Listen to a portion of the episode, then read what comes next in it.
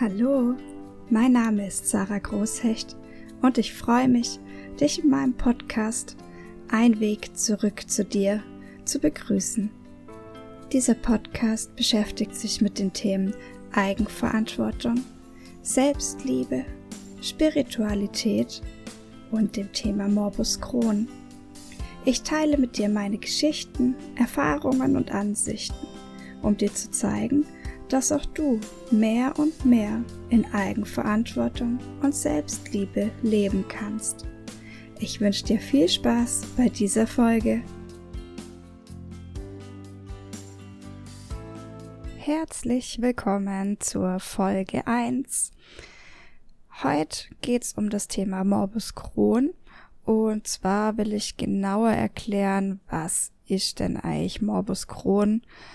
Einmal möchte ich es euch de, aus der schulmedizinischen äh, Sicht erklären, einfach aus der körperlichen Sicht, zumindest das, was ich darüber weiß und mir angelesen habe. Ich bin ja kein Mediziner.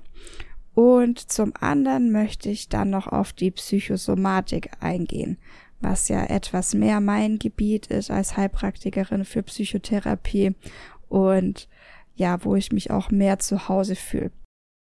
Zur Erklärung, was meine Ansicht zu diesem ganzen Krankheitsthema ist. Also allgemein zu Krankheiten. Hier geht es dann gar nicht speziell um Morbus Crohn bei meiner Ansicht, sondern eigentlich um jegliche Art von Krankheit. Als allererstes finde ich ganz wichtig zu sagen, wenn jemand körperlich krank ist und akut ein körperliches Problem hat, sage ich mal, dann ist es immer wichtig, zu einem Mediziner zu gehen, zu einem Arzt und sich da wirklich richtig untersuchen lassen, sich gegebenenfalls, wenn es sein muss, auch wirklich richtig medikamentös einzustellen und ja, da einfach körperlich gut für sich zu sorgen. Nicht, dass ihr mich da irgendwo falsch versteht. Einfach ich selber sehe es so, dass jede Art von Krankheit immer feinstofflich beginnt. Sprich, unser Körper ist immer die letzte Instanz, die anspricht auf etwas. Also es manifestiert sich etwas körperlich. Das ist der letzte Prozess, der stattfindet. Der erste Prozess ist der, dass irgendetwas nicht stimmt auf geistiger Ebene, auf seelischer Ebene, ja, einfach auf feinstofflicher Ebene. Das können irgendwelche Konflikte sein. Meistens sind es Konflikte, die wir mit uns selber oder mit der Umwelt haben. Ganz, also allermeistens ist es ein Konflikt, den wir eigentlich mit uns selber haben. Meiner Meinung nach. Oder einfach irgendein Problem. Und wenn wir dem nicht nachgehen und das nicht lösen auf dieser feinstofflichen Ebene, dann wird der Ruf immer größer, also das Drängen wird immer größer und wir werden immer mehr dazu genötigt, dieses Problem oder diesen Konflikt anzuschauen, den wir haben. Und hierbei ist eben die letzte Instanz dann der Körper. Ganz nach dem Motto, ja, die Seele schreit und sagt, ach, sie hört einfach nicht auf mich. Und dann sagt der Körper, ja, okay, dann steig hier jetzt ich ein, weil wenn sie dann krank ist, dann wird sie auch Zeit haben, dir zuzuhören. Ich glaube, das gibt's auch als richtiges Sprichwort, aber das habe ich jetzt gerade nicht auf Lager. aber ich glaube, ihr wisst, was ich meine.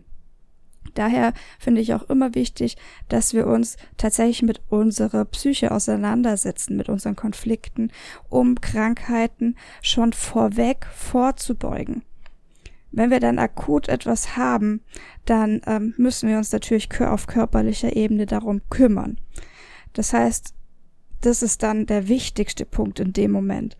Das heißt aber nicht, dass wir ähm, psychosomatisch in der Zeit nichts tun können. Wir können ja auch beides gleichzeitig bearbeiten. Wichtig ist mir nur, dass ihr versteht, dass ihr euch in dem Moment nicht nur mit eurer Psyche beschäftigt, sondern auch tatsächlich mit dem Körper, der das Symptom dann schon trägt. Okay, so viel dazu. Da kommen wir jetzt wirklich zum Thema Morbus Crohn. Wieso heißt Morbus Crohn denn eigentlich Morbus Crohn? Das ist ganz einfach. Und zwar hat ein New Yorker Arzt namens Buril B. Kron.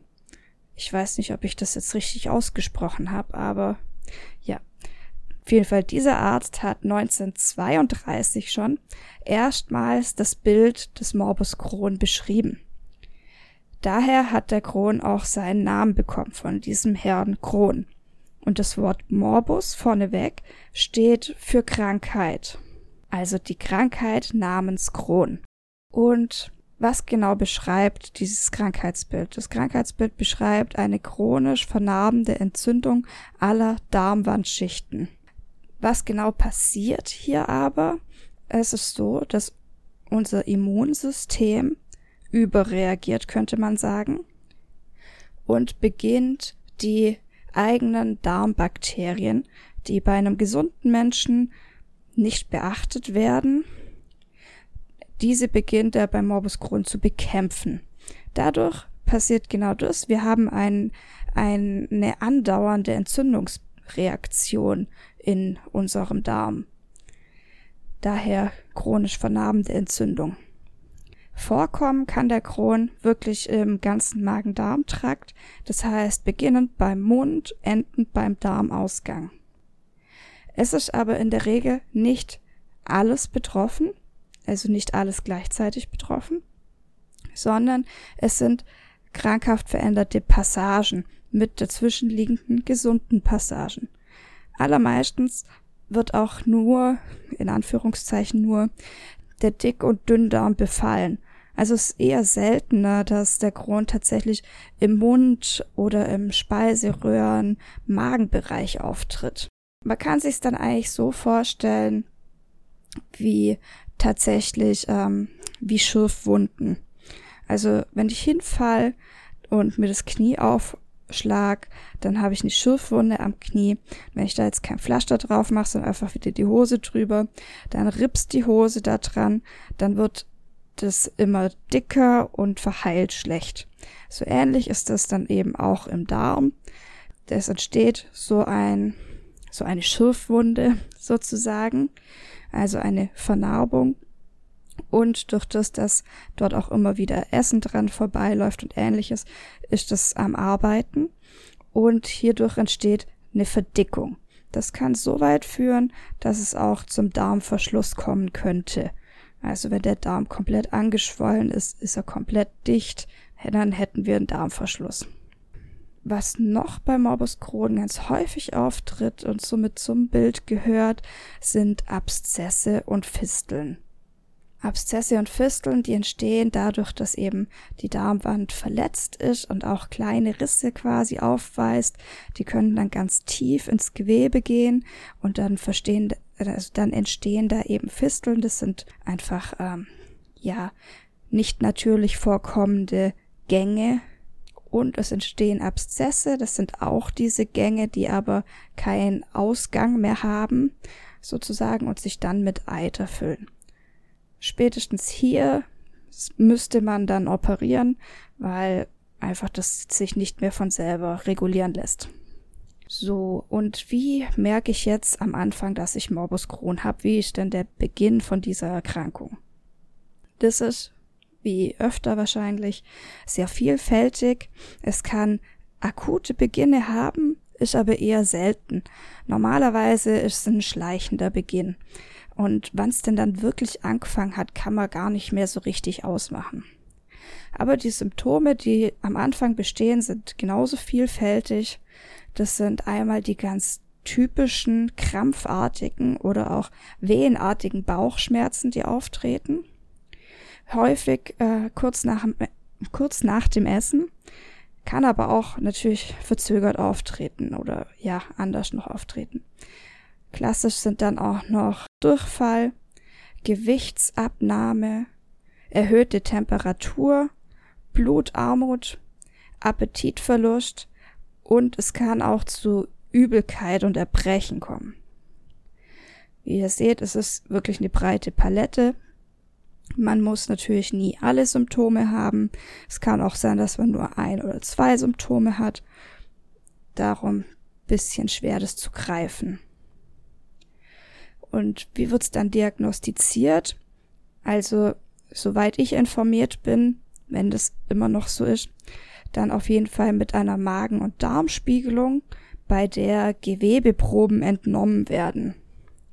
Also sprich, ähm, man kriegt die Spiegelung, währenddessen werden die Proben entnommen und anhand von den Proben muss man wohl sehr genau erkennen können, ob jetzt hier eben ein Morbus Crohn aktiv ist oder nicht. Zum anderen gibt es sonst noch das Röntgen vom Dünndarm. Ich weiß jetzt aber nicht, ob man das immer noch macht oder ob das ähm, veraltetes Vorgehen ist. Wie gesagt, ich bin keine Medizinerin. Ich weiß nur, ich habe das damals auf jeden Fall noch machen müssen. Dann weiter zum Verlauf von Morbus Crohn allgemein ist, also es ist kein kontinuierliches Bild, das immer gleichbleibend ist, sondern es ist ein phasenhafter Verlauf. Sprich, es gibt ähm, Phasen, in denen die Entzündungsaktivität im Darm extrem hoch ist. Da kann man auch im Blut dann den Entzündungswert messen und anhand von dem kann man ganz gut sagen, wie aktiv der Kron denn im Moment gerade ist, je nachdem, wie hoch eben dieser Entzündungswert ist. Und diese Phasen, in denen man dann eben auch akut die Symptome aufweist, in denen derzeit muss man auch normalerweise medikamentös behandeln und einfach dagegen vorgehen. Diese Zeit wechselt sich ab mit entweder nahezu beschwerdefreier Zeit oder auch komplett beschwerdefreien Zeiten, was beispielsweise ich seit einigen Jahren ja schon habe. Ja, man kann es aber nie ausmachen und man spricht auf jeden Fall nicht von Heilung in einer beschwerdefreien Zeit. Warum spricht man nicht von Heilung? Also wenn man beim Morbus Crohn eigentlich nie von Heilung spricht, sondern wirklich stets nur von der Beschwerdefreiheit und es wird auch stets nur die Beschwerdefreiheit angestrebt, medizinisch gesehen, weil sie einfach die Ursachen der Erkrankung noch nicht geklärt haben. Bis heute nicht ist klar, was genau ist der Auslöser von Morbus Crohn. Darum gibt's auch jetzt nicht die auslösende, also nicht die Heilung dazu. Oder man sagt nicht, jetzt ist es vorbei und kommt nicht mehr. Es kann jederzeit wieder kommen. Ansonsten hat Morbus Crohn noch verschiedene Begleitsymptome, die auftauchen können oder die auch einfach angegriffen sein können. Ganz häufig Gelenkbeschwerden, Hautveränderungen oder auch Augenentzündungen. So, das ist jetzt mal alles, was ich so zum Morbus Crohn aus der körperlichen Sicht weiß und mir angeeignet habe. Dann komme ich jetzt zur Psychosomatik und nochmal, dass ihr es nicht vergesst, wenn ihr einen akuten Schub habt, bitte immer körperlich abklären lassen und körperlich und medikamentös korrekt einstellen lassen. Psychosomatisch wird der Kron, also wird dem Kron verschiedene Themenbereiche zugeordnet, könnte man so sagen. Das ist auf jeden Fall die Trennung, Verantwortung, Kränkung, Zurückweisung und Überforderung. Also das ist so grob der Themenblock, um dem sich das Krankheitsbild dreht.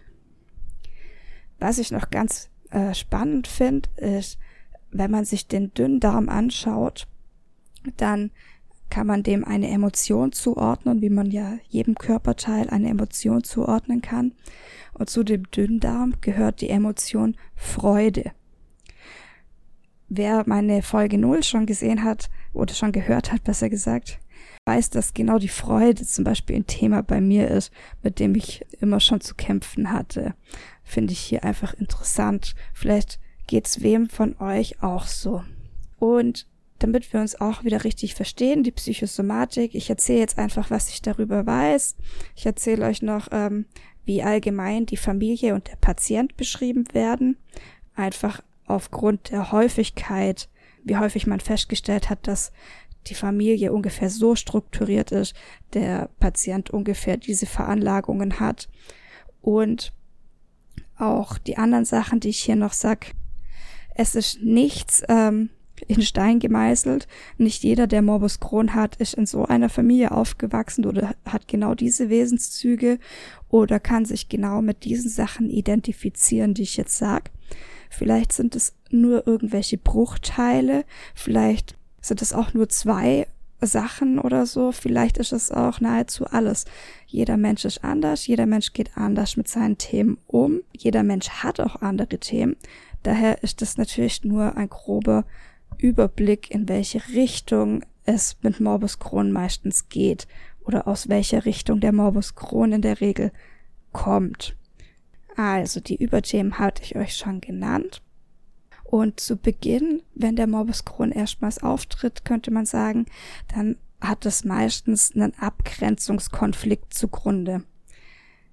Was heißt das? Das heißt, äh, wieder Thema zu viel geschluckt haben. Das hatte ich auch in meiner Folge 0 schon erwähnt, dass es bei mir genau dieses Thema war. Und was heißt hier Abgrenzungskonflikt? Das heißt, ich kann mich nicht richtig abgrenzen den anderen gegenüber. Sprich, ich habe meine Eigenverantwortung nicht bei mir. Weil wenn ich die bei mir hätte, wäre ich ja auch abgegrenzt den anderen gegenüber. Nein, ich habe die Eigenverantwortung abgelegt, habe keine Abgrenzung und übernehme wieder die Verantwortung beispielsweise für andere oder für die Beziehung zu anderen. Kann mich hier nicht abgrenzen, also Abgrenzungskonflikt. Ansonsten ist noch so, dass die Grundpatienten häufig die Welt dann eben als eine Art Bedrohung erleben oder wahrnehmen. Daraufhin entwickeln sie eben eine Überlebensstrategie, wie das jeder Mensch tut. Und ich möchte jetzt nicht sagen, dass der Morbus Crohn die Überlebensstrategie ist, sondern eher das Verhalten der Überlebensstrategie führt zu Morbus Crohn. Genau, vielleicht versteht ihr ja nachher, wie ich das meinen könnte oder könnt euch da selber ein Bild draus machen. Jetzt erstmal zu der klassischen Morbus Crohn-Familie, würde ich sagen. Also, was fällt häufig auf in Morbus Crohn-Familien? Die Vaterfigur fällt auf, die nämlich meistens eher als distanziert erlebt wird oder sich auch tatsächlich der Familie gegenüber distanziert. Was ganz auffällig ist, ist, dass die Morbus Crohn-Patienten wenig Entwicklungsfreiheit erlebt haben. Das heißt, nicht unbedingt, dass das Familienbild schlecht gewesen sein muss oder negativ. Aber es, also es kann auch ein enger Zusammenhalt sein, ein enger Familienzusammenhalt. Aber in dem gab es wenig Entwicklungsfreiheit. Sprich, beispielsweise hat die Familie ein, ähm, ein Idealbild geformt. Sprich, die haben gewisse Werte und Normen, die sie vertreten, hinter denen sie hundertprozentig stehen. Daraus entsteht ein, ja, ein Idealbild, dem sie folgen oder das sie, ja, gut finden. Und das Kind wird da reingeboren und wird auch mit dahin getrimmt. Somit hat es wenig Entwicklungsfreiheit in andere Sparten rein. So kann man sich das vorstellen. Es gibt natürlich auch im negativen Sinn wenig Entwicklungsfreiheit. Also es muss nicht aus einer guten Familie kommen, kann aber eben, es kann natürlich auch eine zerrüttete Familie gewesen sein, die ähm, dem Kind dann wenig Entwicklungsfreiheit gegeben haben. Also so und so. Die Entwicklungsfreiheit, die fehlt, ist hier einfach das Prägnante. Und was fällt noch auf? In diesen Familien ist ganz häufig, dass das Äußern von Gefühlen nicht erwünscht war oder einfach nicht beigebracht wurde. Also ähm, Gefühle auszudrücken, Gefühle zu leben, wirklich wurde den Morbus Crohn-Patienten zumindest äh, nicht wirklich beigebracht in der Ursprungsfamilie. So kann man es sehen. Noch ein Thema, das in Familien häufiger auffällt, ist eine gewisse Hilf- und Hoffnungslosigkeit. Da darf sich jeder eigentlich bisschen selber was drunter vorstellen, wie er das erlebt hat oder ob er das erlebt hat, wenn er jetzt da reinfällt. Ich habe eher so das, bei mir tendiert es eher dazu Hilflosigkeit, also dass man sich vielleicht seiner Familie aus, also hilflos ausgeliefert gefühlt hat oder ähm, eben nicht so gut, man kann nicht so viel, also man ist hilflos ohne die anderen. Und vielleicht auch ein allgemeines Gefühl von Hoffnungslosigkeit in der Familie, also Hoffnungslosigkeit gegenüber der Gesellschaft beispielsweise, das vermittelt wurde oder sowas. Aber ich möchte mich da jetzt nicht fest äh, nageln, wie das vielleicht genau gemeint ist. Ich glaube, Da muss jeder selber reinspüren. Dann zu Patienten an sich, also zu dem Menschen mit Morbus Crohn, was fällt bei denen häufiger auf? Häufig sind die nach außen sehr selbstsicher. Also sie treten sehr selbstsicher auf. Und man hat auch das Gefühl, dass ähm, sie ein sehr unabhängiges Verhalten haben. Sprich, also auch schon in der Jugend beispielsweise, dass sie sich scheinbar einfach sehr unabhängig verhalten, dass sie ähm, Probleme und Beschwerden mit denen einfach allein klarkommen, allein zurechtkommen und das nicht so nach außen tragen. Dabei ist es einfach so, dass sie Probleme und Beschwerden ähm, herunterspielen und einfach nur eine scheinbare Unabhängigkeit und eine scheinbare Selbstsicherheit aufweisen. Das mit den Problemen und Beschwerden, das kann auch genau da dazu führen, dass der Kron eben spät entdeckt wird, weil beispielsweise die Beschwerden vom Kron, wie die Schmerzen, der Durchfall oder ähnliches, einfach gar nicht nach außen getragen wird, sondern direkt schon runtergespielt wird, bevor ähm, jemand merkt, dass mit einem was nicht stimmt oder so. Tut man immer so, als ob, ach ja, nee, ist nicht so schlimm und geht schon und ich schaff das schon. Das ist da auffällig. Was noch auffällig ist, dass viele Morbus Menschen wenig mit aggressiven Gefühlen anfangen können. Sprich, also aggressive Gefühle werden von ihnen wenig gelebt und wenig zugelassen, auch wenig wahrgenommen. Das habe ich beispielsweise auch. Ich hatte immer das Gefühl, dass ich keine aggressiven Gefühle habe. Die habe ich bestimmt manchmal irgendwas gegenüber, aber es fällt mir schwer, diese wahrzunehmen und zu äußern fällt mir noch viel schwerer. Also einfach ein allgemeines Problem mit diesen aggressiven Gefühlen, diese zuzulassen und zu leben. Unter anderem oder als letzten Punkt ist noch auffällig bei den Morbus Crohn Patienten, dass sie häufig nach Perfektionismus und Kontrollbedürfnis streben. Also ich finde mich da schon teilweise wieder in diesen Bildern. Äh, ich fände super spannend zu wissen, ob ihr euch da auch ein bisschen wiederfindet oder ob ihr sagt, nee, das passt auf mich jetzt eigentlich gar nicht. Auch wenn ihr Morbus Crohn habt. Dürft ihr mir gerne sagen. So viel jetzt aber erstmal dazu, zur Familie und zum Patienten per se. Psychosomatisch betrachtet, um was geht's denn hier noch oder um was geht's denn hier tatsächlich? Was passiert denn hier? Also man sagt, dass der Patient mit Morbus Crohn ein gewisses Image nach außen aufbaut und also wie eine Maske trägt nach außen, hinter der er sich verstecken kann. Warum tut er das? Er tut das, um anderen besser zu gefallen. Er möchte einfach mehr gefallen und um die anderen eher an sich zu binden. Also er möchte andere mehr an sich binden, um die innere Leere zu kompensieren. Was dann häufig zu einem Macht-Ohnmacht-Spiel führt. Er übt Macht aus über diese Maske, die er trägt, über das den anderen gefallen wollen. Das ist ja eine Art von Man Manipulation.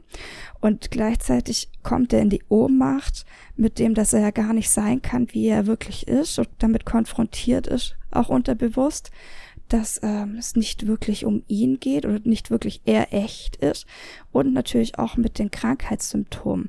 So befindet er sich in einem stetigen Macht-Ohnmacht-Spiel. Und in diesem Ganzen passiert es natürlich ganz schnell, dass man sich selbst in diesem ganzen Schein, den man aufgebaut hat, anfängt zu verlieren oder auch tatsächlich meint, verloren zu haben. Wieso passiert das überhaupt? Wieso baut man denn überhaupt diese Maske, um den anderen gefallen zu wollen? Wo kommt das her? Das kommt daher, dass man sich abgeschnitten fühlt von der Liebe abgeschnitten von der Liebe zu sich selber, aber auch abgeschnitten von der Liebe zu anderen. So kommt es, dass man dann anfängt, sich selber und auch alle anderen zu belügen. Nicht im Sinne von, ähm, ja, was man sich jetzt gleich unter Belügen vorstellt, sondern ich meine tatsächlich Belügen im Sinne von, ich tue so, als ob ich wer anders wäre und verkaufe das aber ja nicht nur den anderen, ich verkaufe das ja auch mir selber. Also ich belüge ja alle in dem, um mehr Liebe zu bekommen, weil ich die Liebe nicht spüren kann, weil ich mich abgeschnitten fühle von der Liebe, belüge ich mich und die anderen, um irgendwie vermeintlich doch Liebe zu erhalten. Ja, also, was ist das? Man steht nicht dazu, wer man selber eigentlich ist. Weil sonst müsste ich ja nicht diese Maske anziehen. Ich nehme diese Maske, um anderen zu gefallen, weil ich nicht dazu stehen kann, wer ich wirklich bin. Und ich übe Macht auf die anderen aus, indem ich mich eben verstelle, indem ich sie vielleicht auf irgendeine Art und Weise dominiere, um mehr, ja, im Endeffekt wieder mehr Liebe zu erhalten, um mich besser dastehen zu lassen, was auch ultimativ ist, um wieder mehr Liebe zu erhalten. Ja, weil ich meine, dass ich, so wie ich bin, nicht liebenswert bin. Also tue ich was dagegen. Wieso passiert dieser ganze Prozess überhaupt? Wieso meine ich das überhaupt? Ich meine das aus einer Angst heraus. Ja, und die Angst ist die, dass andere vielleicht was an mir entdecken könnten, eine Eigenschaft beispielsweise, die ich selber an mir verurteile. Sprich, ich finde mich selber gar nicht liebenswert, weil ich diese eine Eigenschaft beispielsweise habe. Deswegen meine ich, wer anders sein zu müssen, um geliebt zu werden. Und deswegen meine ich nicht zu mir selber stehen zu können, also ziehe ich eine Maske an, versteck mich da dahinter und manipuliere die anderen und mich selber, um erst dann geliebt zu werden für etwas, das ich gar nicht bin. Ja, das ist so dieser ganze Trugschluss hier drin. Und genau das sind die Punkte, warum mir selber Selbstliebe und Eigenverantwortung so extrem wichtig sind. Also es kam in meiner Folge null in meiner Geschichte schon raus, aber auch jetzt, wo ich das nochmal aufgearbeitet habe hier für diese Folge, äh, dem allen hier ein bisschen Form gegeben habe und das selber nochmal, ja, auch gelesen und gehört habe, ja, das sind doch genau die Themen. Genau deswegen will ich, dass die Leute mehr Selbstliebe haben, weil wenn ich mich selber lieb, dann muss ich mich ja nicht verstecken. Und wenn ich die Eigenverantwortung für mich übernehme, dann muss ich nicht mehr mit meinem Abgrenzungskonflikt kämpfen, weil dann habe ich den ja nicht mehr. Ja, sobald ich mich selber lieb, kann ich mich so akzeptieren, wie ich bin, auch mit den Fehlern, die ich vermeintlicherweise habe. Niemand ist perfekt und niemand muss perfekt sein. Darum geht's ja gar nicht. Also, essentielles Thema Selbstliebe, Eigenverantwortung um überhaupt diesem Krankheitsbild vielleicht vorzubeugen, um überhaupt äh, beschwerdefreiere Zeit anzustreben. Für mich persönlich ist es so. Was sind noch Themen, die ich stärken und fördern sollte, um länger beschwerdefrei zu sein, meiner Meinung nach, ist natürlich auch die Ehrlichkeit und das Vertrauen. Ehrlichkeit, die fängt ja bei mir selber hier auch schon wieder an. Ich darf ehrlich zu mir sein, dass ich auch Fehler habe, dass das auch okay ist, dass ich so und so bin. Und ich darf vertrauen, ich darf mir vertrauen, ich darf meinetwegen einer höheren Macht vertrauen. Es ist einfach, ja, Vertrauen an das Leben. Was ich da jetzt so als Abschlussding noch wichtig finde, ist ähm, vor allem zu verstehen, dass es ja nicht darum geht, Äußerlichkeiten und Erwartungen zu erfüllen. Weil das ist eben das, was wir schon die ganze Zeit tun. Wir bewegen uns so sehr im Außen und so sehr mit Erwartungen, die von außen uns auferlegt werden, dass wir uns eben hier reinflüchten, hinter die Maske flüchten. Ja, aber all das ist unwichtig. Wir dürfen immer bei uns selber bleiben und da dabei, was wir fühlen und uns selbst lieben. Und da sollte viel mehr der Fokus sitzen, ja, viel mehr im Innen wie im Außen. Mehr habe ich jetzt hier erstmal nicht zu sagen. Wenn du vielleicht noch was anmerken möchtest oder wenn du möchtest, dass ich auf irgendwas Spezielles mehr eingehe oder äh, du sonstige Wünsche hast über irgendwelche Themen, über die ich mal sprechen sollte oder ähnliches, dann darfst du mir gern schreiben oder deinen Kommentar da lassen, deine Anregung da lassen. Ich freue mich auch sehr, wenn es dir gefallen hat, wenn du mir ein Like da lässt oder mir folgst. Genau. Und jetzt ganz zum Schluss, lass uns noch kurz eine kleine Atemmeditation machen. Setz dich dazu am besten hin, wenn du die Möglichkeit hast. Bitte mach's nicht während dem Autofahren. Dann setz dich hin mit geradem Rücken, schließ deine Augen, leg deine Hände auf dein Herz und fang langsam an einzuatmen. Zähl dabei innerlich auf die Zahl 5. Halt kurz inne und beim Ausatmen zählst du innerlich auch auf 5. Das machst du jetzt noch dreimal. Einatmen. Ausatmen.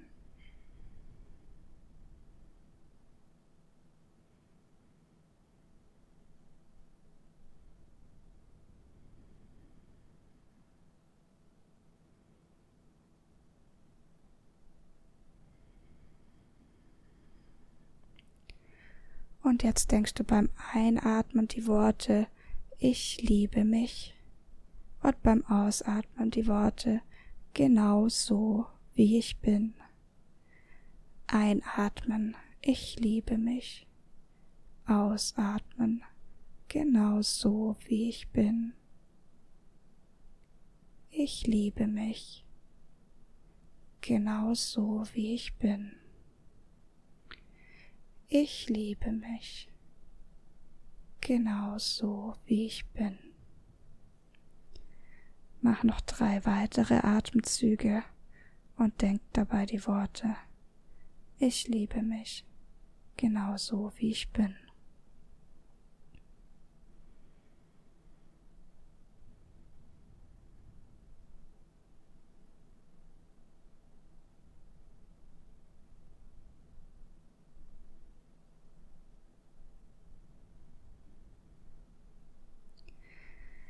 So, du darfst gern die Worte mit in deinen Alltag nehmen und sie vielleicht heute noch ein paar Mal denken, während du atmest. Oder auch einfach hier die Übung jetzt so beenden. Ich wünsche dir alles Liebe und einen wunderschönen Tag. Danke, dass du da warst. Deine Sarah.